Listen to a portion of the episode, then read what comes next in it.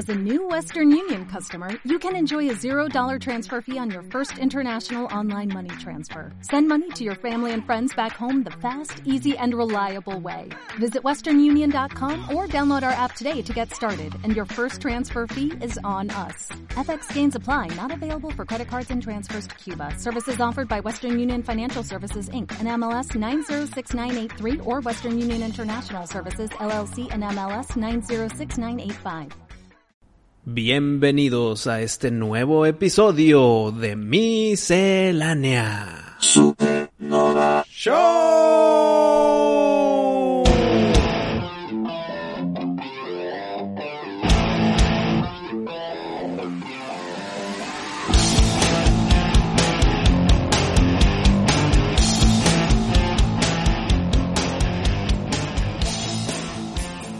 Oye, hablando un poquito más del show, de cuando gritamos show, ¿qué te dicta a ti a veces hacer el show y a veces decir el show? ¿Es tu ánimo?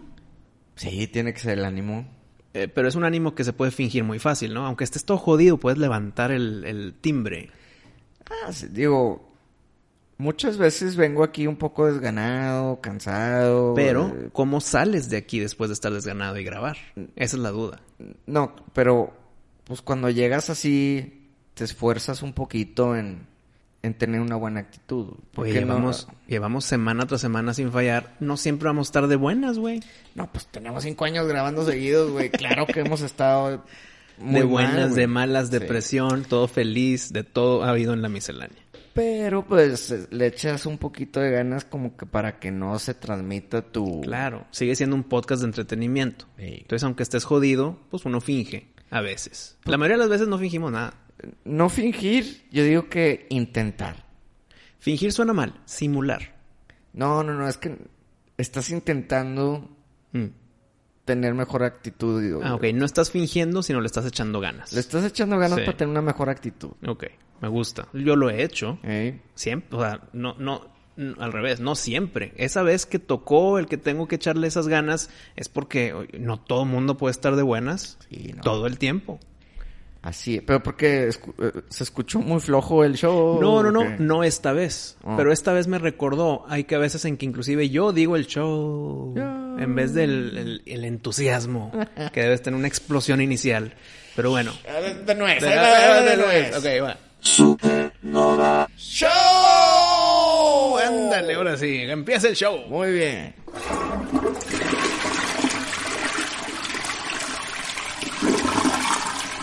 ¿Qué te parece si sacamos un tema que nunca hemos hablado en los 240 Su episodios que hemos tenido? No te creo.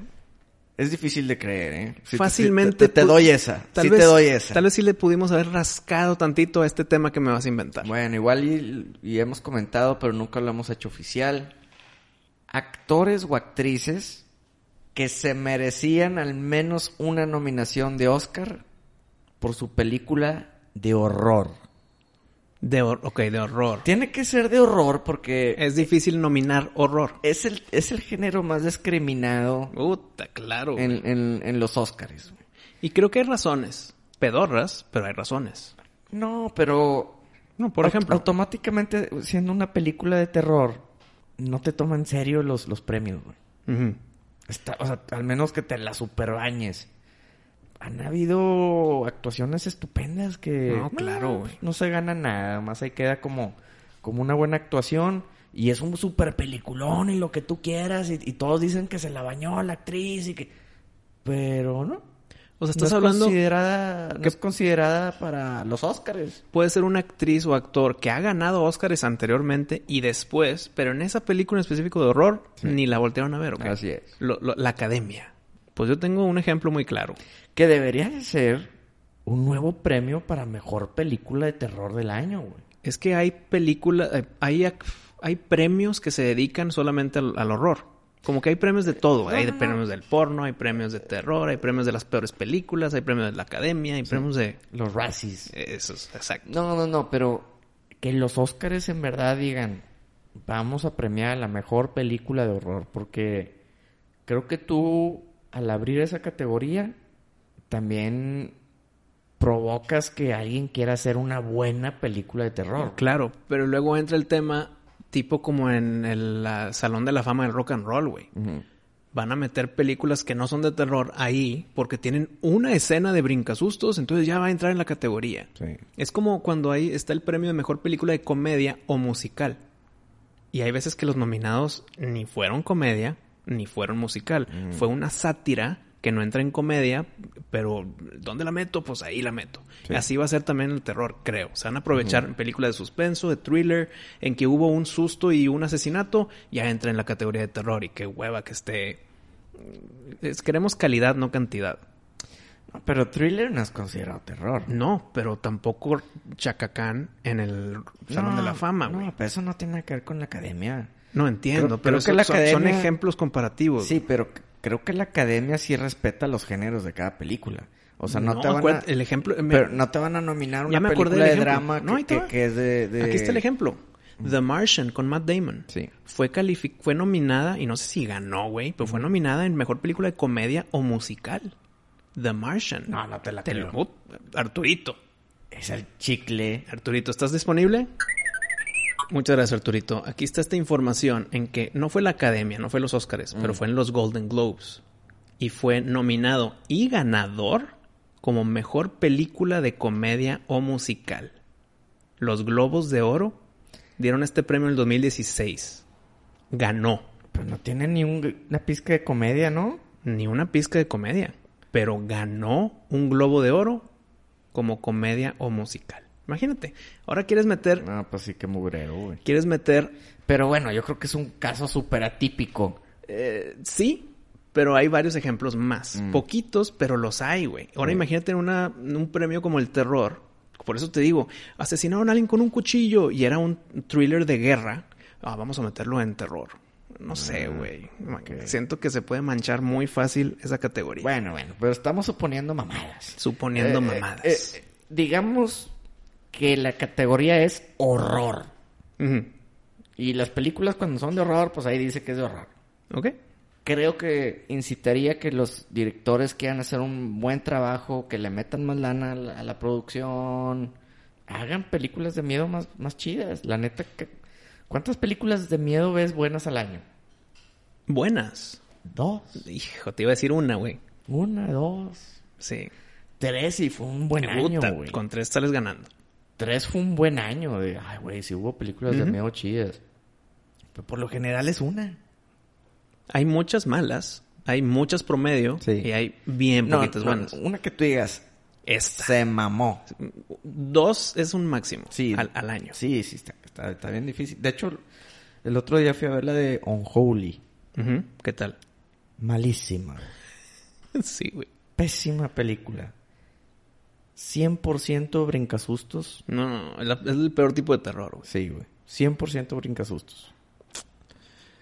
¿Crees que La el- atmósfera no es de terror, la historia te da X, pero son brincasustos. o sea, The Unholy no la vean? Mm, pues mira, yo no les... ¿Sabes qué? No, sí. No la vean. Así. No la vayan a ver. Hijo, cabrón, qué triste, güey. Y más porque eh, es un nicho de películas en que, como tú y yo lo, de- lo acabamos de decir, hay muy pocas que son buenas, pero nunca vamos a perder la fe en encontrar la, la siguiente película buena de terror. Por lo tanto, le picamos play a casi todas, güey. Y llegas a The Unholy, que yo no la he visto y por lo visto no la voy a ver. Eh, llegas y le picas play esperando que esté chida, sabiendo que no va a pasar. No, y, y no te decepciona, güey. ¿Tú Eh, cuando acabaste Unholy terminaste decepcionado? Pues No. sí, sí, porque el trailer se veía bueno. Pero, güey. Pero llegas con una negatividad, bueno, mínimo yo, a las películas de terror porque ya sé que voy a ver una mala. Entonces me sorprenden Ah. las muy buenas. Ah, pero siempre estoy de que "Mm, ya sabía que iba a estar pinche, güey. Sí, sí, o sea, no, no salí triste de que, uy, no manches, salió, Ujú. está muy mala. No. Saliste, ya sabías. Sí, como que se veía más chido el trailer. Pero pues sabían ricas las palomitas. Ah, con palomitas y todo. Sí, pues sí. Oye, ¿tú eres de palomita natural o mantequilla o tajín o chingaderas de que caramelos con menta y la madre? Yo, yo soy la normal, me gustan las normales. Este, de repente en, en un cine por aquí hay las palomitas taquis. Que son como rojas oscuras. Taquis fuego. ¿Esas son buenas o no? Sí, sí, están bien Siento que cansan. No, no O sea, cansan. no te acabas el contenedor, ¿o sí? Nunca me acabo las palomitas yo. Pues cómprate medianas, cabrón. Pues es que por dos, tres pesos y Bueno, más. es que sí, ese es el negocio. Pues sí, güey. Por tres pesillos más están la más grande. Ah, chingas, madre. Chis palomitas, güey. Yo las dejé de comer hace muchos años. Mm. No, y no por dieta, sino porque nunca las pido. Pero si, si te veo con palomitas al lado es de que pásate unas. Y Mm. ya, poquitas, dame cinco, güey. Sí. Entonces, así es mi relación con las palomitas. Ay, sí soy palomero. Pero bueno, dejamos el globo volar ultra Otra vez. Actores o actrices que se deben de merecer mínimo una nominación. O, o- o ¿cuál es tu pregunta? ¿Que hayan gan que se merecen el gane? que tú crees que hicieron un- una gran actuación y no tienen ese premio que se debió dar. Premio de la academia. Pues sí. un Oscar. Sí, de la- sí, sí, sí, sí. Tengo el primero muy obvio. ¿Te lo digo? Échalo. Pues Tony Collette en Hereditary es un 10 de 10 en actuación. ¿Sabes qué? Es un 20 de 10 en actuación. La mamá. La mamá, güey. Sí. Puta madre. Aplausos triples. Y no. Y Tony Collette es, ha sido galardonada. Sí, ¿Por qué aquí no? Porque es terror y punto. yo creo. Yo creo que sí, güey. Y sí, me acuerdo que vi esa película y dije, madres con la actuación No de esta señora. Eh, nos encanta Hereditary, pero un 80% es Tony Collette, güey. El 20% del resto es la historia. Eh, mira, no le podemos quitar mérito A Charlie. y al hermano. El hermano también muy bien. Eh, actuó muy bien. La verdad que ese casting Sí. estuvo excelente, güey. Es sorprendente porque no conocíamos ni a la Charlie, que no la he visto en ningún otro lado, y al hermano que está saliendo en cosas muy X. Pues lo importante que es no fallarle al, al casting. Sí, sí le atinaron muy bien. Muy, muy bien. Este, de- estoy de acuerdo contigo. Sí se merecía algo. Pero bueno, la ¿Tú? vida no es justa. ¿Crees que haya una solución retroactiva de que hayan, de que sabes que estas, estas películas se hicieron legendarias y aunque no sea película del año, le voy a dar un Oscar a Tony Collette por Hereditary en el 2017? ¿Cuándo salió? ¿Diez- ¿16? ¿Crees que, Ay, ¿crees que sea algo X el año? ¿Crees que sea algo válido el que den premios de la academia retroactivamente? Oye, se nos fue esta, esta actriz en esta película, ten tu Oscar merecido. No va a pasar nunca, güey. Nah. Te voy a decir una película. Y creo que también vas a estar de acuerdo conmigo. Shelley Duvall, The Mm, Shining. Shining. Eh, mira, sí y no. Y el no va porque...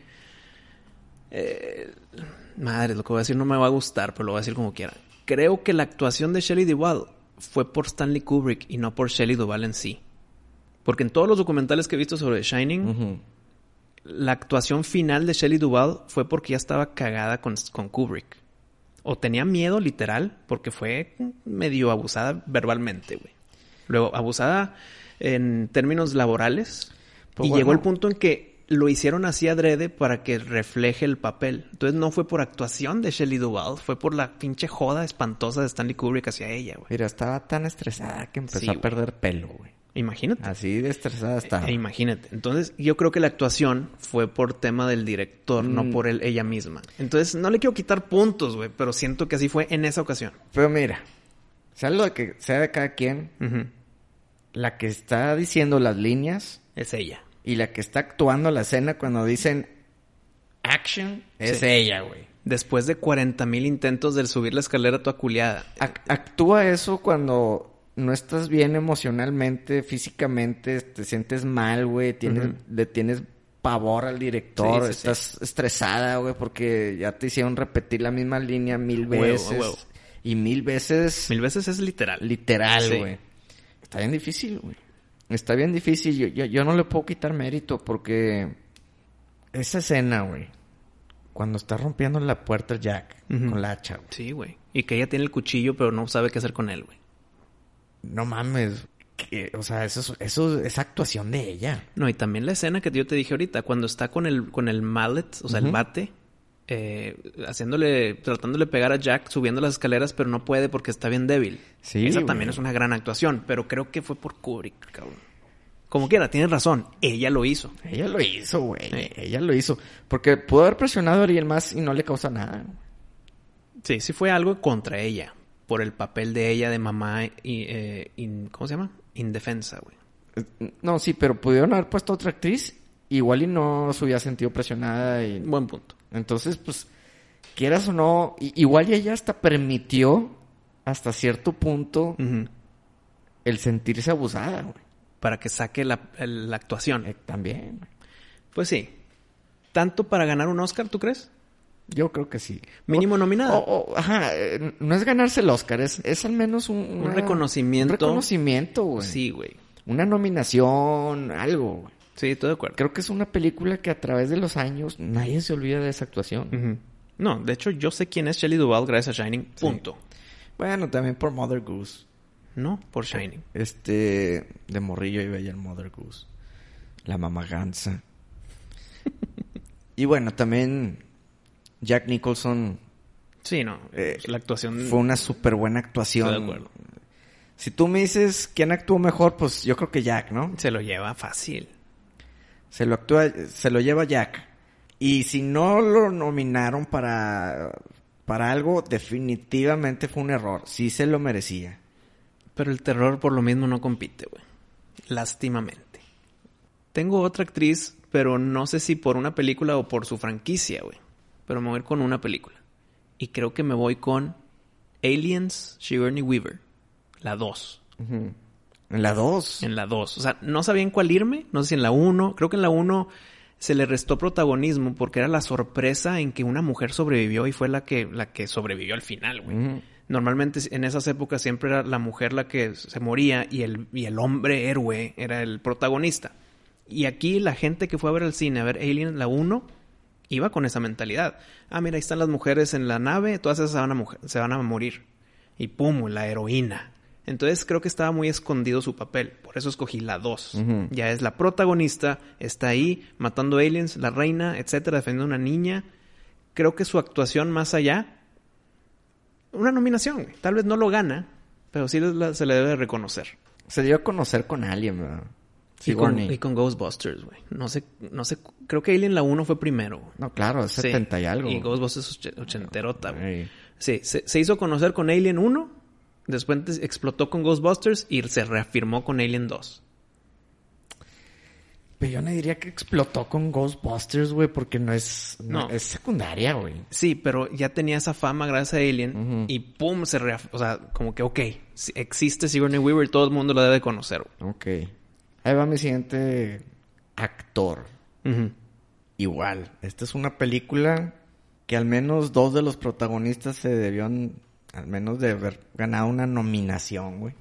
Y no. Pero voy a escoger a Robert Shaw. El Capitán Quint Ah, de Jaws. de Jaws. Es...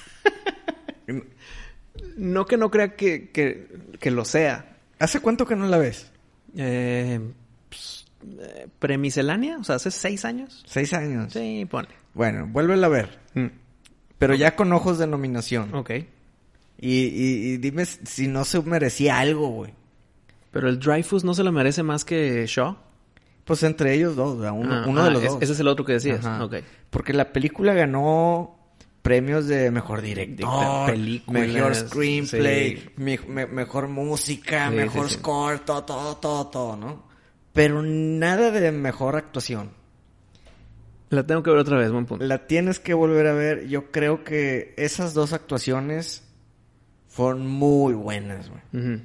Y definitivamente están en... Bueno, pues ya sabes que Joss es de mis películas favoritas.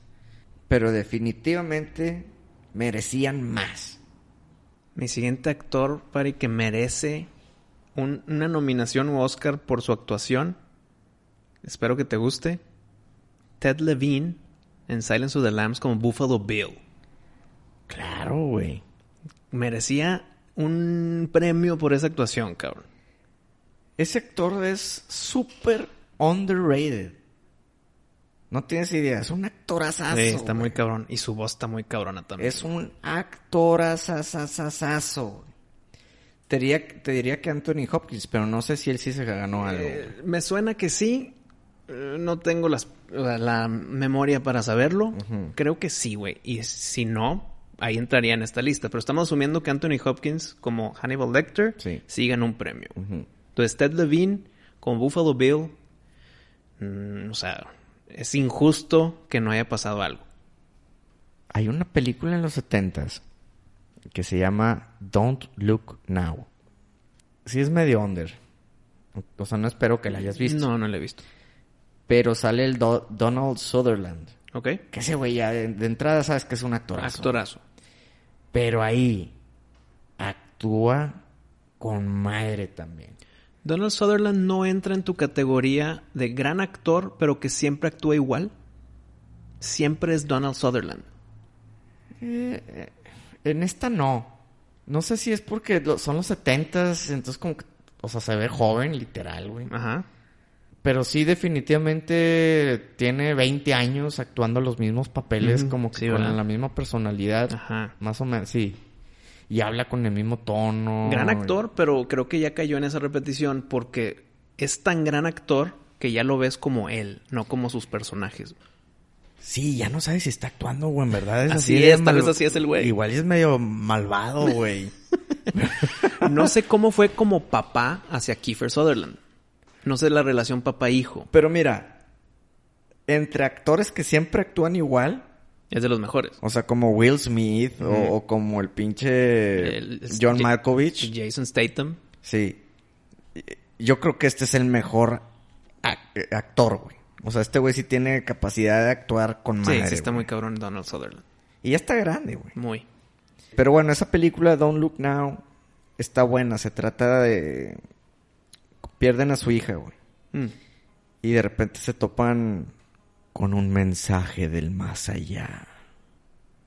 Y empiezan a pasar cosas muy tenebrosas. Véanla, está chida. Pero creo que actúa muy bien y sí se merecía al menos algo, güey. Algo. Oye, hablando de los Sutherlands. Kiefer Sutherland en Lost Boys Es más, te, te voy a enseñar una foto de Donald Sutherland.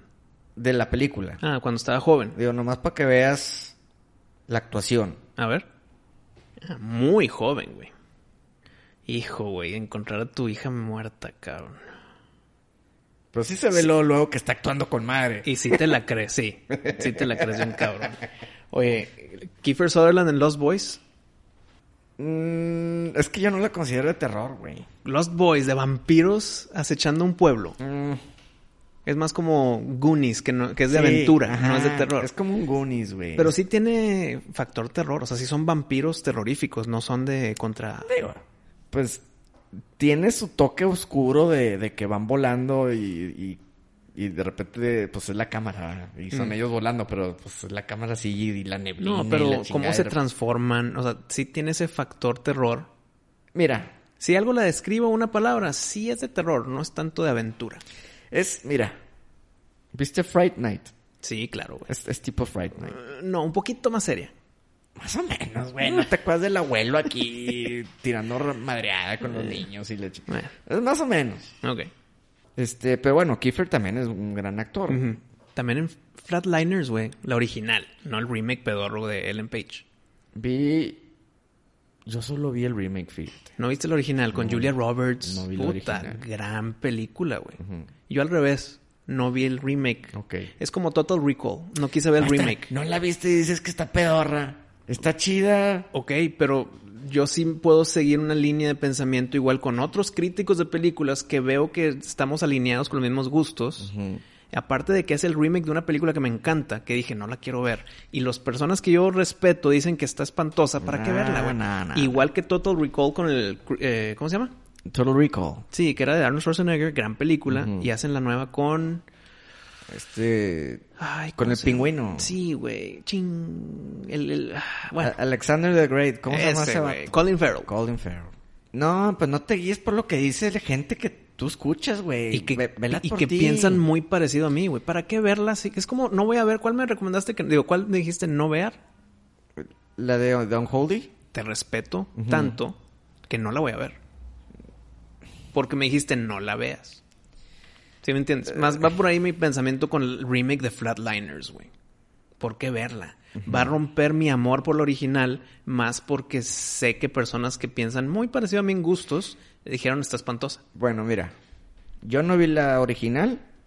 Vi la nueva ¿Y qué te pareció? y dije que está chida. Bueno, Entonces- ve la original. No creo que se haya hecho viejita. Creo que son de esas que se mantienen. Híjole, bueno. Sé que es un tema sensible para ti, güey. ¿Te la adivino que va a ser Stephen King? Bill Skarsgård. Pennywise. No es, no es tema sensible. Yo le aplaudí muy cabrón. Por más que me encantó el part 1, que le di 10 de 10, y me decepcionó mucho la 2, de las cosas que me decepcionó no fue Bill Skarsgård. Respeto y aplaudo. ¿Se merece? Claro, güey. Entiende que yo llegué a ver It, una película que amaba de los noventas, de Tim Curry, güey. Qué hueva que no, no es... Yo sabía que Tim Curry no iba a ser, o sea, eso ni siquiera cruzó por mi mente. Pero eh, ya iba de que, ching, qué hueva que lo van a... que es otro actor. Sí. Pues aplausos a Bill Skarsgård. Mm, espero que haya sido nominado a algo, güey. Sí hizo suyo Elite. Sí, güey, y lo hizo muy bien. Sí lo hizo suyo, güey. O sea, sí no copió. No. De hecho, no quiso copiar nada de Tim Curry. Ajá, no copió nada de Tim Curry, o sea, lo reinventó. Y muy bien. Y sí se merece el reconocimiento. En la 1 y en la 2. Y lo ese estaba viendo que el güey como que ya es que tiene una sonrisa que como que el labio se le va para abajo. Sí, y, y, sale baba y mueve el ojo.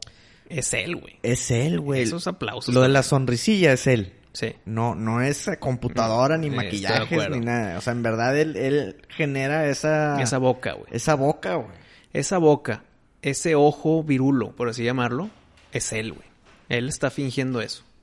Claro, hay una toma, no sé si fue en It 1 o 2, en que el ojo sí se mueve de más, ya falsamente. Sí, sí, pero ese movimientito chuequito es Bill Skarsgård. Ya que estamos hablando de, de Stephen King, mm. Carrie. Carrie. Sissy Spacek como Carrie, eh, pues estaba muy chavita. Yo creo que fue la actuación que la que obviamente, Obviamente la del 76. Sí, la de Brian De Palma, la original. Sí, nada de... De la este, Chloe Marie, ¿cómo se llama? Chloe Getz, no cómo se llama. La del 2013 eh, no. Sí, no, no, no. Sissy Spacek. eh, fue una muy buena actuación. Pues pero, en, su, tiempo sí, sí impactó bastante. Sí, hijo, güey, no estoy seguro, pero puede que sí fue premiada en cierta forma, güey. Arturito, definitivamente sí la nominaron a Óscares. Merecido. Sí. Muy bien. Por fin, algo. Por fin una sí le dio un reconocimiento, güey. Bueno, déjame te hago ese contraargumento, güey. Que fue tan setentero el pedo, que estaba el auge de Exorcista, Carrie, todo ese tema de que el terror estaba siendo más eh, mercadeable. Mm. Que tal vez por ahí luego ya se cansaron de nominar. O tal vez luego se empezaron a hacer tantas películas de terror que ya se empezó a caer. Tal, tal vez estaba en una época de oro en el terror que sí eran nominables. Y bueno, ahorita que dijiste el exorcista, Linda Blair. Sí, puta. Si no, espero que haya tenido una nominación, pero si no. Linda Blair la está dejando para el final. Pero pues ya, ya, que, salió el, tema. Sí, sí, sí. Claro, Linda Blair entra en esta plática fácil. Mira, el, exorcista fue nominado para screenplay. Y el mejor sonido, que la neta sí, tiene un sonido cuando están volando todos, está muy cabrón simular esas madres. Y aparte, la voz del demonio, Sí, sí, está muy chido. Bueno, no sé si eso fue Linda Blair. No, no, no, no, pero el sonido, el, claro, sonido. Claro, claro. Porque ahorita ya dices, ¿cómo es la voz del demonio? Como que ya, ya tienes una idea, pero... Fue gracias a Exorcista. Pero... Empezó con eso. ¿El Exorcista de dónde lo sacó, güey? Sí, pues de la mente de ellos. Exacto, y, Pero producir ese sonido también no está tan fácil. está muy cabrón. Está bien tenebroso. Aplausos a Linda Blair por El Exorcista. Sí, y ella no fue ni siquiera nominada, güey. Estaba muy chavilla, tal vez era típico, pues como la niña de Poltergeist. Aunque ahí no, no, no digo que entre en la plática y no se merece una nominación tampoco, güey. Pero eh, son esas cosas en que se contempla y dicen, está muy chiquilla. Y aparte de terror con el tema que estamos trayendo a la mesa, ni siquiera lo contemplan. Pero punto, el de Six Sense lo nominaron. Ay, güey. Haley Joel Osmeth. Eh, a ver. no sé si lo nominaron, güey. Arturito, perdóname. ¿Otra vez? ¿No Otra pasa vez. Muchas gracias, pero sí, a Haley Joel Osment sí lo nominaron para Mejor Supporting Role. Muy bien. Entonces, pero bueno, digo, estás hablando que El Sixth Sense es una película del 99, güey. Ujú. La del Exorcista es del 73, güey. Mm. Entonces, puede que tengas razón. En los 70 igual y si eras muy niño no te consideraban. Sí. Casi 30 años después igual y ya cambiaron la, la, la mentalidad y sí, sí nominaron al, al del sexto sentido. Que también merecido. Sí, también Muy merecido. merecido. Sí. Pero bueno, no se lo merecía más que Linda Blair. No, no, no. Eh, ¿Sí, sí me entiendes? No, se lo merece más Linda Blair. Ah, Ajá, o sea, no- yo no entiendo cómo puedes nominar a él sí Pues por los tiempos. y, y a Linda Blair. Pues sí, pero Linda Blair, cabrón. No mames, actuar como el demonio. Sí, está cabrón. Igual que es, el Hailey. es fácil hacer algo que ya se, que ya es normal verlo, güey. Pero Linda Blair tuvo que ac- inventarse cómo actuar como el demonio, güey. Nunca antes había visto a ella cómo actuar como un pinche demonio, güey. Al menos que vayas a un exorcismo real. O le enseñen a la niña de siete años en verdad poseídos en video. Pues no, no creo que hayan hecho No. ese pedo, güey. Y su- creo que fueron sus primeras películas. No, no, no. De fue en la Sixth primera. Sense fue su primera película. Fue la primera. Y Fue la Linda Blair también. Sí, y después de eso tuvo muchos problemas. Sí. este, Porque ella al verse como el demonio, pues, digo, la espantó de por vida, ¿verdad? Y también la gente que la trataba. Imagínate que está haciendo amigas. Pues sí, güey, pobre niña, sí, Sí, sí, güey. ah, imagínate, mamá, bien, se va a quedar a dormir. Hijo, qué culo. No mames, ¿cómo se ha quedado a dormir, mijita? Estás viendo que guacarea y le chingada y se le voltea la cabeza. No, no, ella no entra aquí. Te lo apuesto que sí ha tenido sus broncas. Yo creo que sí tuvo sus sociales. broncas, güey. Yo la conocí, te, te conté. Sí, sí me contaste, güey. Pero la gente tal vez no se la sabe. Pues bueno, fue a una convención de, del horror en Monterrey. Y Linda Blair vino. Y claro que pagué para la foto lo que costara, güey. Me vale madre.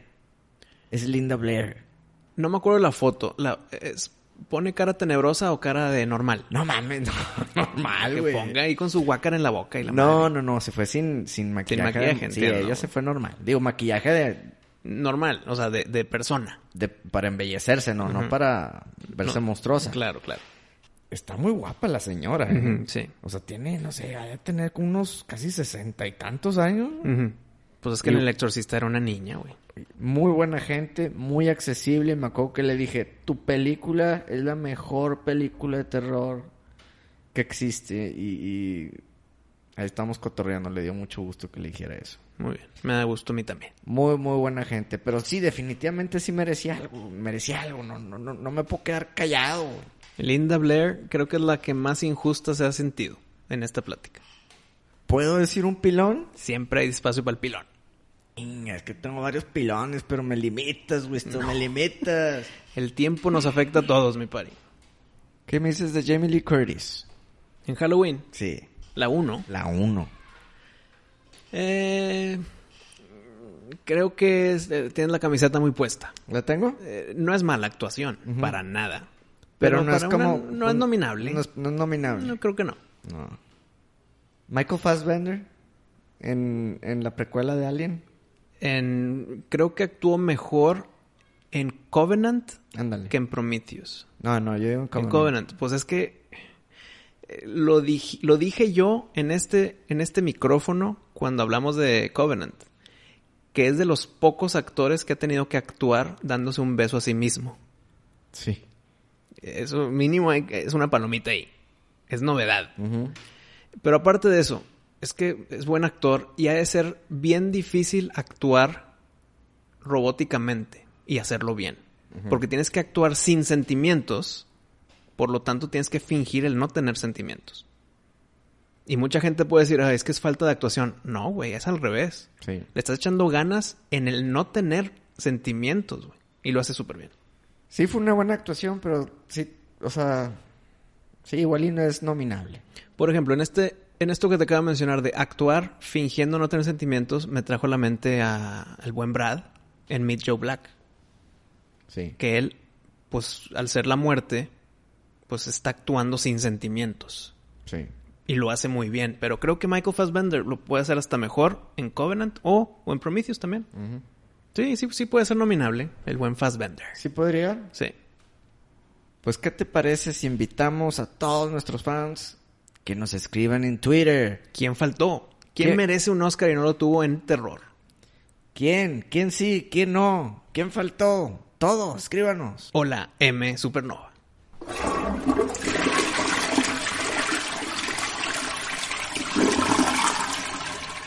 Mi buen pari, ¿qué sería de la miscelánea sin las personas que nos apoyan como nuestros Patreons?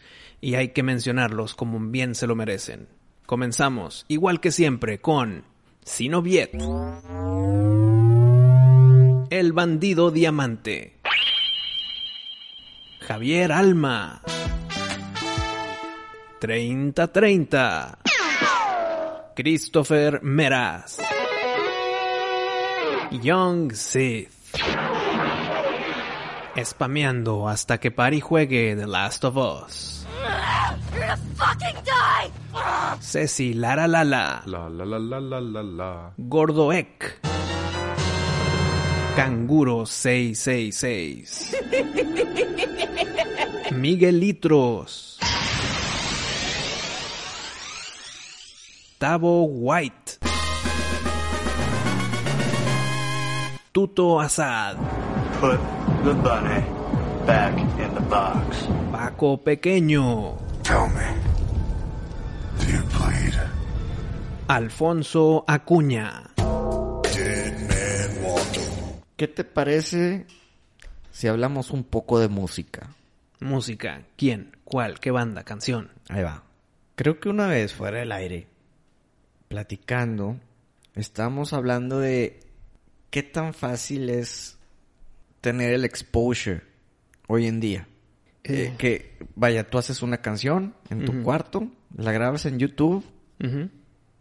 Y ya con eso tienes para, o sea, igual y empiezas a agarrar vuelito solo. Como creo que le hizo Justin Bieber, ¿no? Y entre muchos. Ajá. Igual el Sean Mendes y muchos igual. Pero estás hablando que antes, 60, 70, necesitabas ese record deal. Si no, nadie te iba a escuchar nunca, güey. Nunca ibas a poder ser famoso, nunca nadie va a escuchar tus rolas, güey. Eh, no vas a vender demos en la calle, güey, si no te conocen. Ahorita ya es todo lo contrario, güey. Ahorita tú puedes hacer 60 canciones, güey, de un día para el otro, güey. Es que creo que Y ambas ya, épocas... tienes, y ya tienes tu, como que tu, tu música, güey. Tu contenido. Tu, contenido para que todos lo escuchen. Tienes el, la facilidad de que todos le- lo puedan escuchar en Spotify. An- eh, creo yo que ambas épocas Ajá. tienen sus dificultades gigantescas. Primero, en hace mucho tiempo, si no tenías un demo o no tenías un invertirle mucho dinero de esa época para ir a un estudio de grabación y tener algo de calidad, Sí. eh, y, y a ver si, y a ver si con todo eso te escuchan. Entonces, eh, era muy limitante el mercado. La pregunta es, Bueno, espérame. Y en la época de ahorita, es tanto el mercado, es tan fácil tener tu canción ahí, sí. que ahora la dificultad no es el que esté disponible, es que te escuchen entre la millonada de canciones disponibles.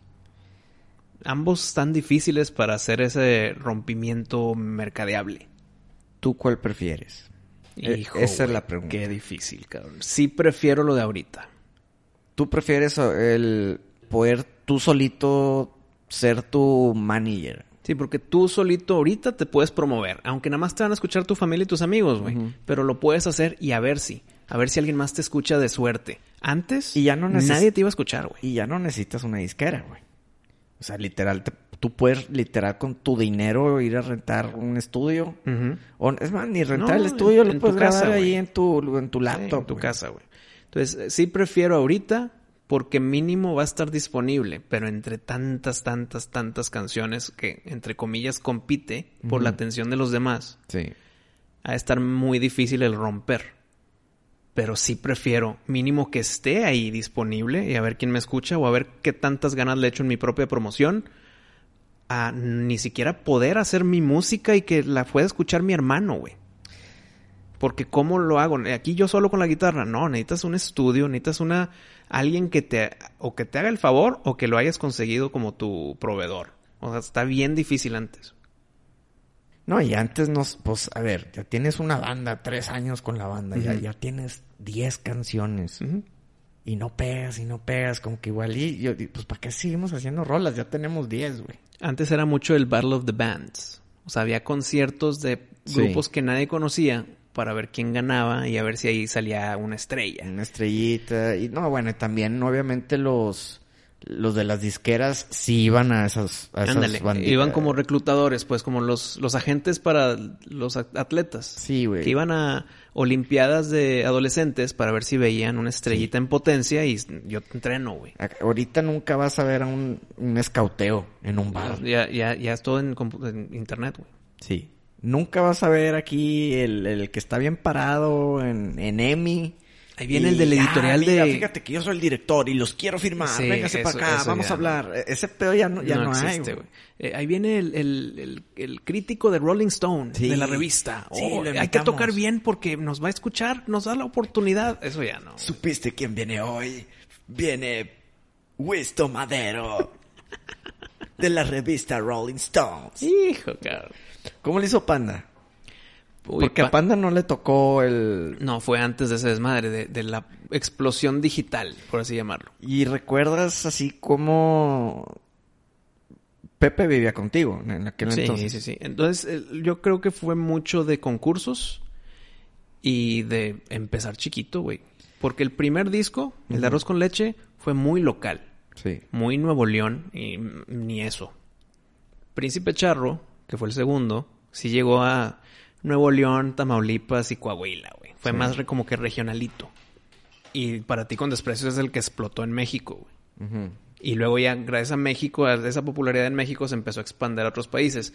Pero fue poquito a poquito y se la estuvieron pellizcando y pellizcando y concursos que ganaron y luego este no lo ganaron, pero luego acá se empezaron a promocionar. Todo fue de localito a más grandecito a ya grandezote.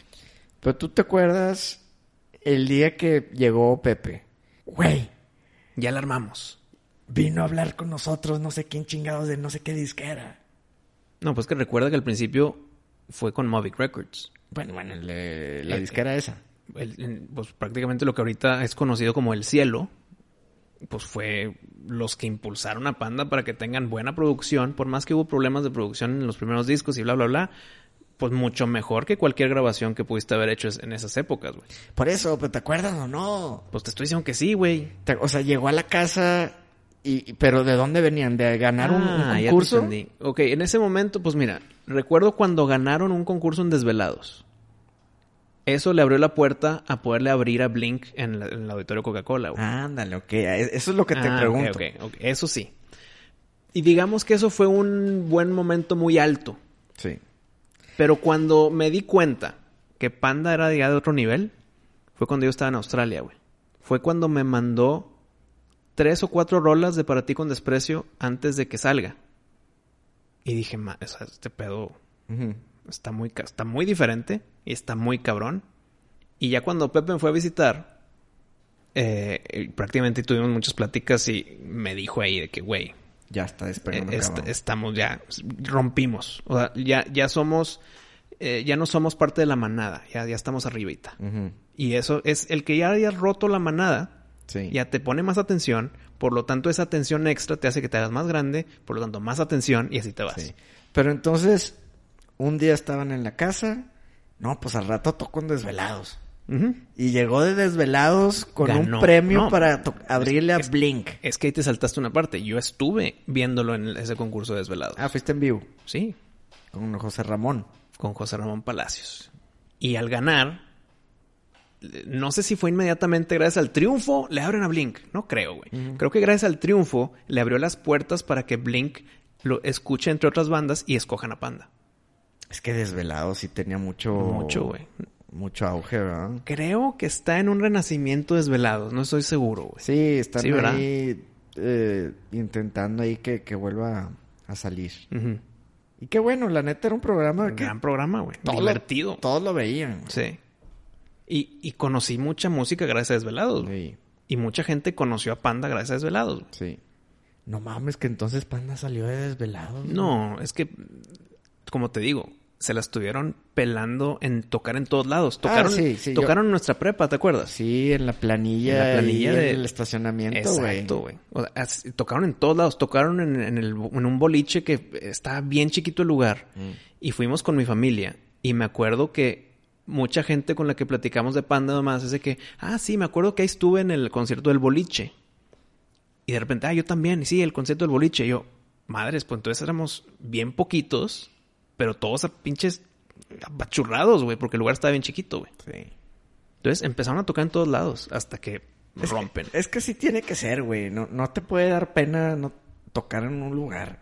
El, el error de los, de los que quieren romper hoy es que piensan que tienen que sacar nada más con que una canción pegue o con que un disco pegue. Y están buscando ese reconocimiento o esas, eh, esos contactos y conexiones muy rápido. güey. Sí. Y lo que no saben es que se tardaron 6, 7 años en empezar de, a romper, güey. En empezar a rascar para romper, güey. O sea, no, nunca va a ser a corto plazo, a menos el eh, uno de cada 3 millones de personas que tienen esa suerte, güey. Pero por decir, dices que ellos estaban juntos unos 6, 7 años. tocando, pie- picando piedra. Es que tuvieron proyectos antes de Panda, güey. No, no, no. ¿Ya como panda? Como Panda, madres, no quiero mentir. Me imagino que los que nos están escuchando hasta es- han de saber más que, que yo en ese tema. güey. o sea, no sé cuánto tiempo estuvieron como Panda antes de Arroz con Leche. No sé ese dato. Ok. No me acuerdo, güey. Bueno, es que te quería preguntar cuántas rolas igual hicieron, porque dejas de hacer, de hacer rolas. Ah, hay muchas rolas que no salieron en Arroz con Leche, güey. Y que ya nunca usaron, que No, se quedaron en- están perdidas. O sea, no están perdidas, pero están escondiditas y los fans más fans las van a saber, güey. Pero vaya, no, no tienen un disco. O sea, son No, huérfanas. eh, no, es que huérfana es como que entre discos y la No, son no publicadas, que es diferente a Bootleg. huérfana. Un bootleg, sí. Ok, ok. No, pues me imagino que una vez teniendo ese record deal, en el- cuando tenías que tener el record deal, Sí, tenías que, exactamente. Y ya te pones a, a- a hacer canciones a lo pendejo, güey. Y canciones que sabes que van a ser publicadas o quitas una que otra. Sí. Pero antes tenías que hacer canciones a lo pendejo para tener tus 50 canciones y escoger 10, güey. Escoger 12. Y se mueren 30, güey. No, pero no se mueren porque las puedes reusar, güey. Pero es que ya, si no las metiste en tu primer disco y te va bien para tener un record deal para un segundo disco, ya haces canciones nuevas, güey. Entonces se van quedando rezagadas. Pero, bueno, digo, tú sabrás más porque eres hermano de Pepe. Pero creo yo que si ya tienes 30 pinches roles, pues no quiere decir que estén malas. No, no, no que estén malas, sino escogiste tus mejores porque es tu rompimiento, es tu eh, desverginamiento Sí. de, de estudio. Sí, sí, sí. Entonces, si tienes, me, me la mamé con 50. Si tienes 20 canciones, tienes que escoger 12 o 13 y se mueren 7, güey. Güey, pero no hay banda que no tenga un record deal que tenga 20 rolas. Ni de pedo. Pues, sí, güey. No, güey, son un chingo 20 rolas. Pues, eh, eh, es lo que te estoy tratando de, de decir. O sea, si no tienes el record deal, igual y...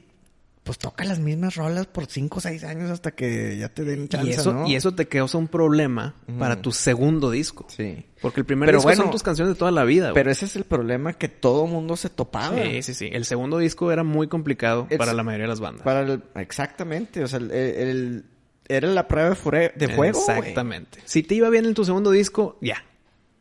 Y como te digo, en el ejemplo específico de Panda, cada disco lo fue haciendo un poquito más grande. Sí. Primero fue local, luego estatal, luego nacional, güey. Sí. Hay muchas bandas que la rompen con la primera, se topan con pared porque ahora tienen que hacer canciones nuevas, cuando antes era la canción de toda su vida. Sí. Hacen su segundo disco de canciones nuevas de un año y ya no se perdió la esencia, es diferente, fue Pues apresurado, Y güey. güey, las tienes que reinventar un poco, ¿no? Sí. Entonces, ese reinventamiento a veces causa que ah, ya no es lo mismo Sí. y se perdió el encanto. Pero por decir, Pepe hoy en día, ya como solista, canción que hace es canción que sale, güey. Mm, Sí, pues porque es, es que a, a eso se dedica, güey. No, no, no, claro. No, y también desecha canciones nuevas, güey. Ah, también las desecha. Ha, ca- ha habido canciones que él me lo ha dicho a mí, se lo he dicho en público también a gente. Es- hice cinco canciones y nada más voy a sacar como huérfanas tres, güey. Y las otras dos, ¿qué pedo? Eh, no van a salir nunca. No, pero no, en un, en un disco, güey. son nuevas, las acabas de hacer, mínimo sí sácalas. Y dice, no, o sea, esas olvídate. Ya, no le gustó y ya las dejé. Ajá, o sea, hizo cinco para escoger tres, para luego esas dos, ahí están. Y ni se grabaron oficial, o sea, se grabó el demo y con el demo ya puedes hacer una grabación oficial. Sí. Esas no llegaron a esa grabación oficial. Aunque existe la letra y la tonadita y la melodía, no se grabó oficialmente Sí. para luego desecharla. Entonces, al día de hoy, hace canciones que no se usan.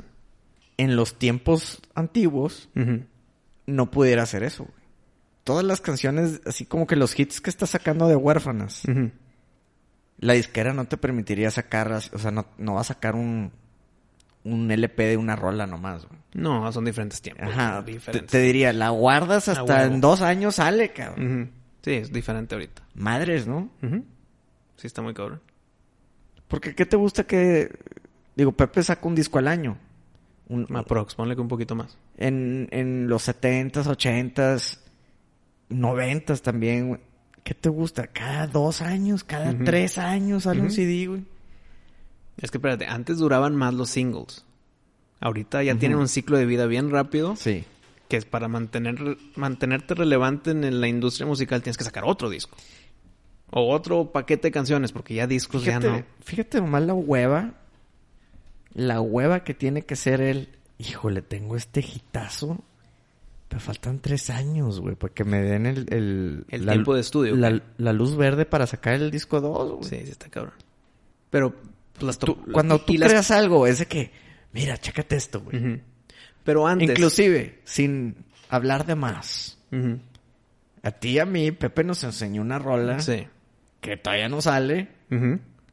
pero nos aguantó las ganas de enseñárnoslas, güey. Pero a nosotros y en, y en, y en promesa de secreto. Exacto, súper secreto. No le digas a nadie, la madre, escúchala. Y yo le dije, wow, está Sí. chingona. Exacto. Y, y, y qué bueno que nos lo enseñó, güey. Pero, eh, ese furor de madres, ve este pedo que tengo. Sí.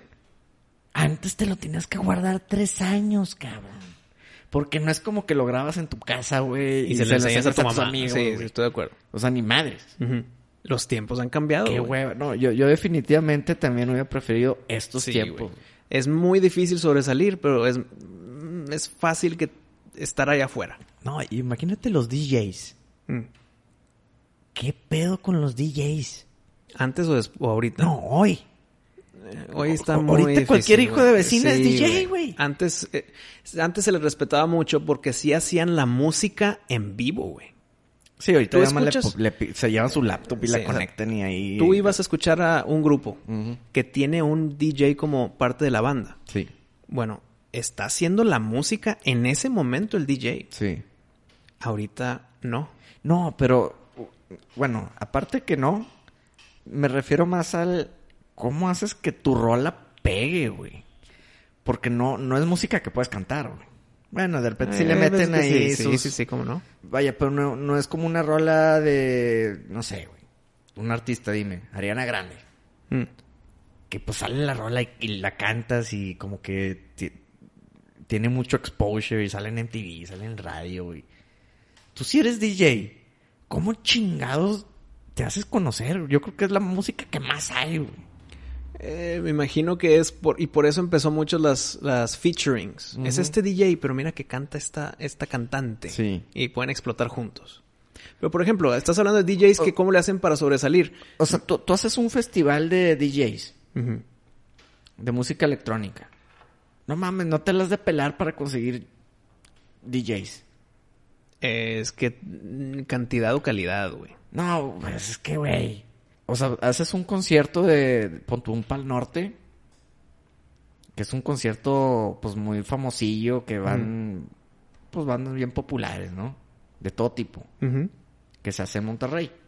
Tú ves la lista de bandas que van y dices, madre, va a estar bien pinche, va a estar chingón.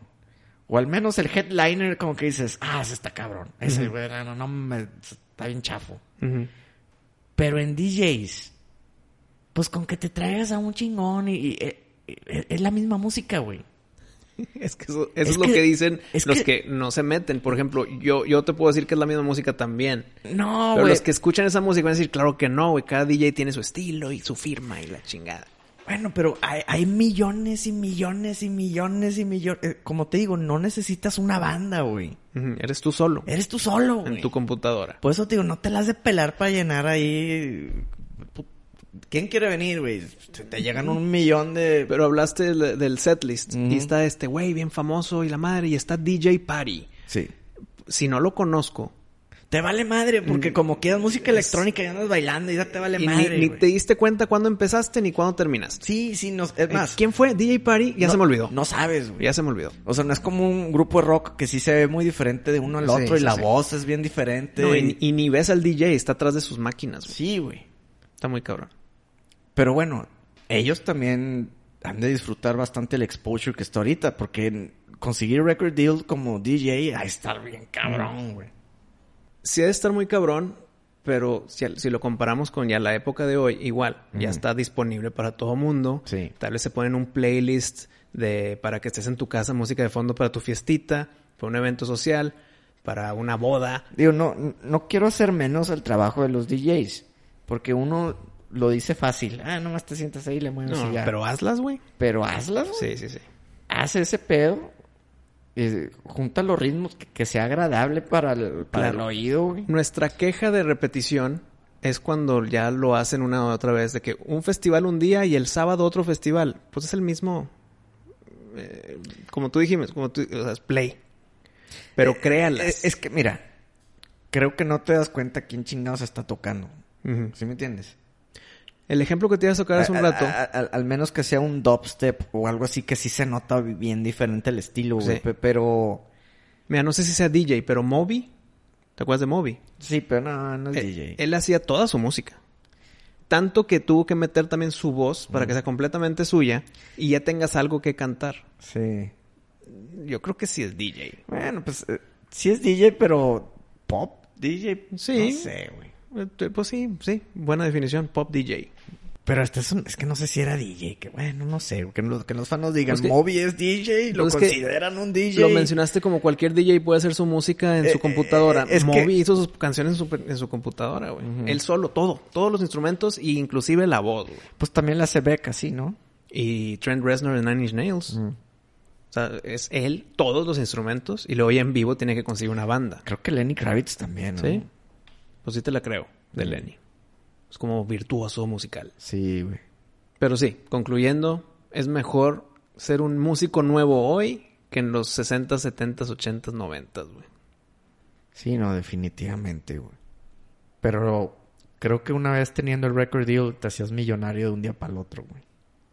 Y por eso muchas tragedias en las personas que no podían soportar la fama, güey. Ah, bueno, pero pues también muchas que sí, o sea, Sí, entiendo. está, está nivelado. Lo que sí es que ahorita tú subes tu material al YouTube Al Spotify, al SoundCloud, a y- donde quieras. y sigues contando tus pesos, güey. Cuando tú firmabas con una disquera, madre, casi casi te dan llaves de una casa ya. Bueno, depende, güey. Porque hay veces que la disquera, con el tanto gusto que te da como artista el que te están firmando, lo que estás firmando te estás haciendo harakiri, güey. Claro, pero también te estás haciendo millonario un día para el otro. O sea, te dicen, independientemente de tu éxito o no, aquí te van dos millones de dólares, firma con nosotros. Un cinco discos. Por eso. Ah, ya- ok, ya- dices, colmada, ya Exacto. tengo dos millones. Pero en verdad te están chingando. güey. sí, pero también es un, un- un volado para ellos. Si no pegaste, pues tú ya te quedaste con tu lana, güey. Pero si pegaste y te dicen, eh, te faltan tres discos, güey. Sí, no- cabrón. pero pues paga más. No, güey. Te faltan tres discos con la lana que ya te pagué. güey. Sí, pon, pon tu un Metallica de seguro pasó por eso, güey. Y te puedo Y también un chingo de asegurar que Justin Bieber también, güey. Un ching... Britney Spears, al día de hoy, sigue teniendo pedos, güey. Justin Bieber no sé, porque acuérdate que él hizo, Usher. su, él hizo su propia... Y Usher lo agarró y lo levantó, güey. Sí, Me imagino que con un contratito. Sí. No sé si se lo chingó o no. Pero la que sí se chingaron es a Britney Spears, güey. Está peleando hoy mismo por tener el derecho de sus propias canciones, güey. No, hoy. hombre, pues no. Hoy. No, pues yo creo que entonces el, el caso más triste son los Beatles.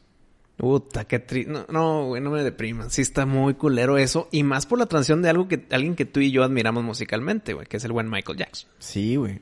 Y... me acuerdo que estaba viendo una entrevista de, de Paul McCartney. Ujú. Y y Michael Jackson ya muerto. ¿verdad? Y le preguntan que cómo estuvo eso, que Michael tenía los derechos de las rolas. Por error de Paul McCartney y los Beatles lo consideraron amigo, ¿no? Es que, pues mira, los dos están, eran top. Sí, top, top, top, De, de su top. Sí, güey. Elite. Entonces, que están ahí cotorreando y que Michael, este, pues no sabía qué hacer con su dinero, güey. Este, y, y Paul McCartney le dice, no, pues yo te recomiendo que compres licencias, Como patentes. patentes. Sí. Y le compró las patentes. Y dijo, Ah, qué buena idea, güey. ay, pues sí, fíjate, te voy a comprar entonces tus canciones. Y Paul McCartney que, Y pum, el siguiente Y- día chinga. Y, y Michael no se rió, güey. bueno, es lo que cuenta Paul McCartney. Dice, no, el pinche vato no se rió. güey. Y que las va comprando. Y algún día Paul McCartney se le acercó como que trata, así como camaradas, Sí. Que, güey, no De mames, que son mías, güey. Claro, güey. Y, y Michael, pues, como que no se dio al, al tema, güey. Como que... eh, business es business. Hijo, güey, Sí, eso sí es una mancha en... Pero en- bueno, pues ¿para qué chingados las andan vendiendo? Es que... ¿Por qué no la patentaron ellos mismos? No sé, güey. Eh, Como quiera, güey. Fue, fue un- fue mala leche 100%. No, no fue mala leche, güey. Sí, güey. ¿Cómo haces eso?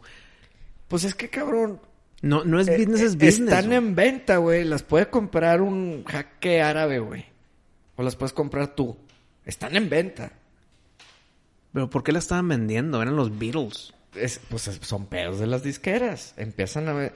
Creo que se las ofrecieron a ellos primero. Pero era un chingo de lana, güey. Era, no sé, 100 millones de dólares en aquel entonces. güey. Y dijeron, no, pues... Y estos güeyes como que la pensaron y que John Lennon y Paul McCartney lo discutieron, pero como que era un chingo de lana, no sé, güey. No sé ni cuánta lana era, la verdad. Ahí chequen luego la entrevista. O sea, no sé si eran 30 millones de dólares, no sé si eran 100, pero era un número, eran muchos millones de dólares. Y Michael dijo, pues va, güey. Y pues Michael las vio a la venta y dijo, ah, pues bueno, me gustan mucho los Beatles, yo sí las compro. Como si tú ahorita no tienes problemas de dinero, ¿qué- ¿qué te compras? Pues lo que te gusta un chingo. Pues lo que te gusta un chingo. Yo me compraría los derechos de Predator Y de Thundercats. y de, y de Conan, güey. Y no es por ojete, pues, pues, soy fan y me gusta y quiero tenerlo. Pero, si la idea te la dio el creador de Conan, y tú, ah, pues ahí te- déjame te compro tus cómics, güey. Pero por algo la ponen a la venta. Pero tal vez no fue decisión del creador de cómic, de Conan. Fue tal vez Marvel, dijo, sí, lo vendo a la chingada. Pues sí. Sí, pues entonces Britney Spears está pasando por eso. Pedos grandes familiares en quién tiene el poder sobre las canciones de Britney. Tanto que hay movimientos en línea que obviamente no tienen base jurídica, pero están todos de que denle las canciones a la que la escribió, que es Britney. O sea, la están defendiendo, pero las tiene que perder bien cabrón.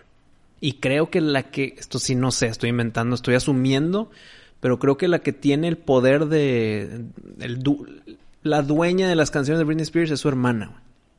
¿Te acuerdas que la hermana hizo sus dos que tres cancioncillas porque era la hermana de Britney Spears? Ni me acuerdo su nombre, güey. No, no, ni, ni- lo recuerdo, güey.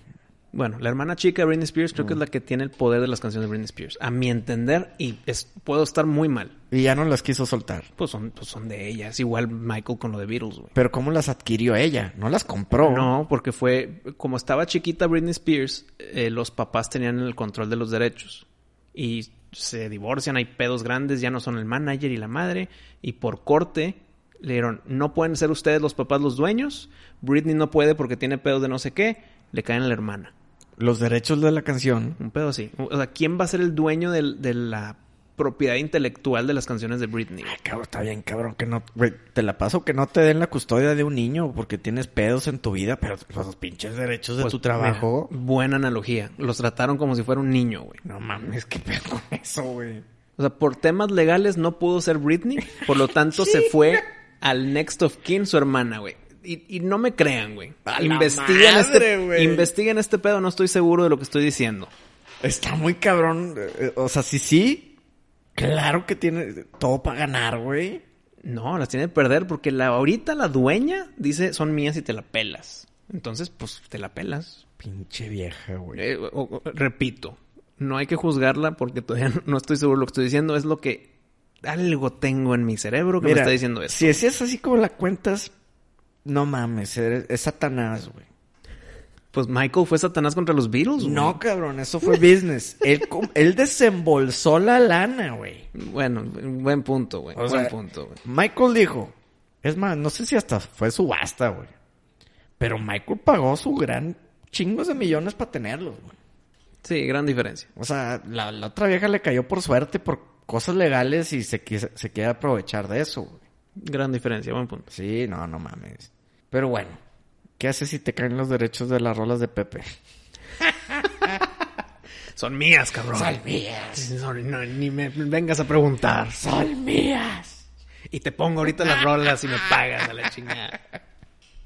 Y te voy a estar checando, cabrón. que no las toques. No, me tienes que pagar para tocarlas, güey. Y por decir, eh, con Panda, como creo que nos contó algún día, ¿no? ya no, no recuerdo, pero te vuelvo a preguntar. Mm, Con Panda sí libraron esos problemas. güey. Sí, sí libraron sus problemas. Qué bueno, güey. Pues es que Bueno, no en todos los discos, güey. Hubo pedos en el disco de Bonanza.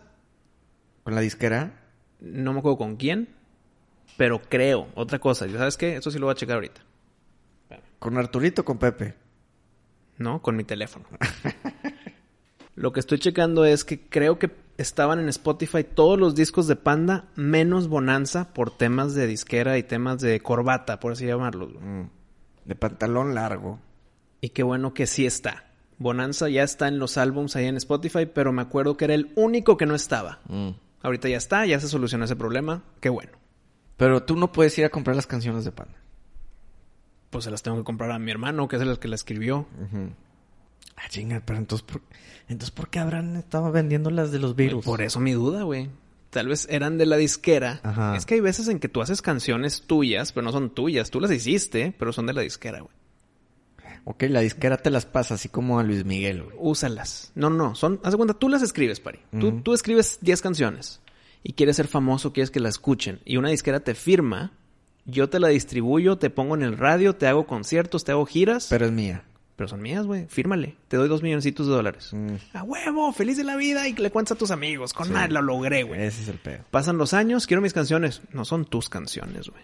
Mm. Aquí está firmado por ti, tu mano, que dice que son mis canciones. Y pues es algo así como lo que hace Vince McMahon. Ándale en la, en la lucha libre. En la güey. lucha libre. exacto. Tú no puedes usar tu personaje.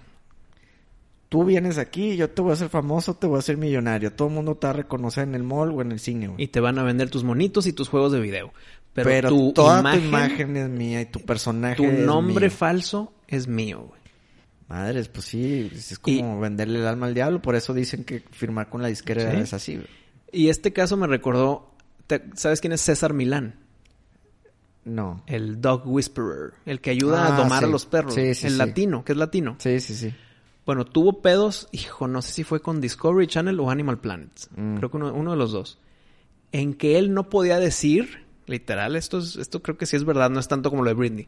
No podía decir, hola, soy César Milán, el Dog Whisperer. Porque estaba firmado que su imagen, y lástimamente aquí su imagen era su nombre de verdad, un pedo así, güey. Entonces tenía que cambiarle y dar, sacarle la vuelta al tema para poder seguir siendo un domador de perros Sí. conocido, güey. Pero es mi pinche nombre. Pues tu nombre es tu marca y, mi- y tu marca es mía. Y Sí. mamó, güey. Ahí, Creo- ahí la corte tiene que hacer algo. No, no le puedes es quitar tu nombre, el nombre legal. Sí, ¿verdad? está No. cabrón. ¿Qué pedo con el IMPI? Siempre culpamos Sí, al. ¿Y el IMPI qué?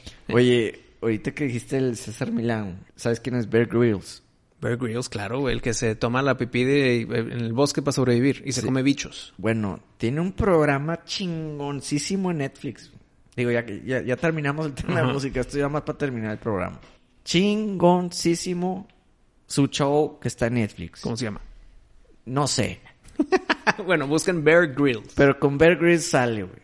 Y es de interacción, güey. Hazte cuenta que dice, ahí viene el león, me va a comer. ¿Qué hago? ¿Me subo al árbol o me, o me meto abajo de la camioneta? Escoge tu propia aventura, Y güey. lo ves así y, y ahí viene el pinche león. Entonces tú- y tienes cierto tiempo para decidirte, güey. Está con madre. ¿Qué hago? Me tiro al mar y hago una canoa o escalo la montaña mojada y de que, ay, güey, ¿qué hago, güey? Bueno, yo cuando hago ese tipo de cosas, Está, güey, te diviertes un chingo. yo cuando hago ese tipo de interacción, escojo lo que quiero escoger, pero luego la tengo que ver otra vez y escoger Ah. lo que no escogí. Ah, huevo, a huevo, a huevo. Así está cabrón. A huevo. Y, y, y está chido porque de repente se aprendes cosillas. De supervivencia. Sí, sí, este... Creo que en uno había una escena que tenía que cruzar un lago congelado. Y depende de las acciones, pues... Se muere o sobrevive. Ajá. Pero tú quieres que sobreviva o lo quieres matar a la chinga. Pues tú, es que Tú no... escoges. Tú escoges y, y a ver cuál es el resultado. Y, y no siempre ganas. Ajá, ok. O, o sea, no siempre... O sea, hay veces que dicen, no, pues ya la cagaste, güey. me- ya me morí, la chingada. Mataste a Bear Grylls. Sí, pero entonces había una que para cruzar el lago eh, te tienes que acostar boca abajo, avanzar así, güey. Para, para no romper. Acostado, sí, porque creo que si estás parado todo el Sí, peso está, concentrado en un sí, punto. güey. Mi madre, es que te congelas los pezoncillos, ¿no? Y algo y más, algo güey. más, y algo más, más importante, güey. Pero bueno, eso es mejor a congelarte que a- en el agua, güey. Y ahogarte. Sí. Pobre Bear Grylls, lo que sufre por nuestro entretenimiento. Pero véanlo, la neta está muy chingón el, el programa de Bear Grylls en Netflix. Amigos, muchas gracias por acompañarnos esta semana en otro episodio de su podcast favorito. Y se llama Miscelánea. Supernova. ¡Show!